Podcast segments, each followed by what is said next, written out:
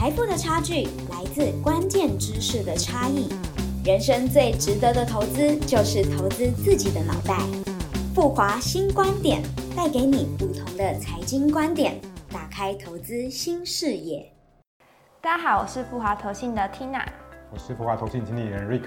上集我们有向大家提到，零零七八九 B 是一个买美国、姓名好，还有当债主的一档 ETF。那今天我们要再继续考考我们的经理人，为什么零零七八九 B 现在是一个很好的进场时机呢？嗯，为什么现在要买零零七八九 B 啊？因为现在价格便宜啊。在二零二二年的时候，因为呃费尔升息的关系，采取了史无前例的紧缩政策。那美国公债市场的值率是整体就是大幅的攀升。那美债十年期的利率是一度到超过四 percent，那现在也是有接近四 percent 的一个水准。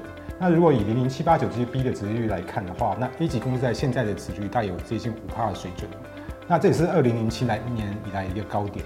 那所以我们以利率水准来做考量的话，现在确实是十年来最好的债券的投资机会。哇，五趴听起来很心动哎！可是其实我们知道很多高股息 ETF 历史平均的配息率有五趴到六趴，那这样为什么我们不买那些高股息 ETF 就好啊？嗯，对，确实那个高股息 ETF 是很多台湾投资人喜欢的标的哦。那历史高股息的 ETF 的历史的股利利率来讲的话，大概是五到六 percent，那跟零零七八九 B 现在的这个利率水准大概是相同。那不过我们。呃，投资股票跟投资债券，它其实有一个根本是不一样的地方，就是你买进股票是当企业的股东，那事实上你是承担了企业经营的风险。那可是买进债券只是不一样，那毕竟你是债主嘛，只要公司没有倒，它对你永远都有一个还本付息的义务。所以我觉得从这个呃利息收益的稳定度来看的话，那其实零零七八九 B 会是比高股息 ETF 一个更好的选择。哎，Rick，那难道债券 ETF 就不会有价格下跌的问题吗？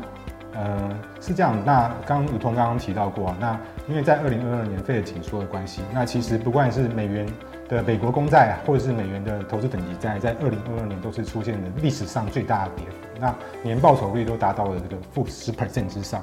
所以现在如果你去买零零七八九 B，它其实是已经历史上的一个呃相对比较低的价格的一个位置。那未来再跌的空间来讲的话，可能就是比较会比较有限。那另外一点就是市场预期，今年二零二三年三月，费尔将会停止升息，那甚至可能在未来的一年有这个降息的空间了。那一旦不管是费尔停止升息，或者是费尔降息，那其实债券市场都很有可能迎来一波这个反弹，那会有一些资本利的空间。哇，那这样听起来，现在真是一个很不错的进场时机耶。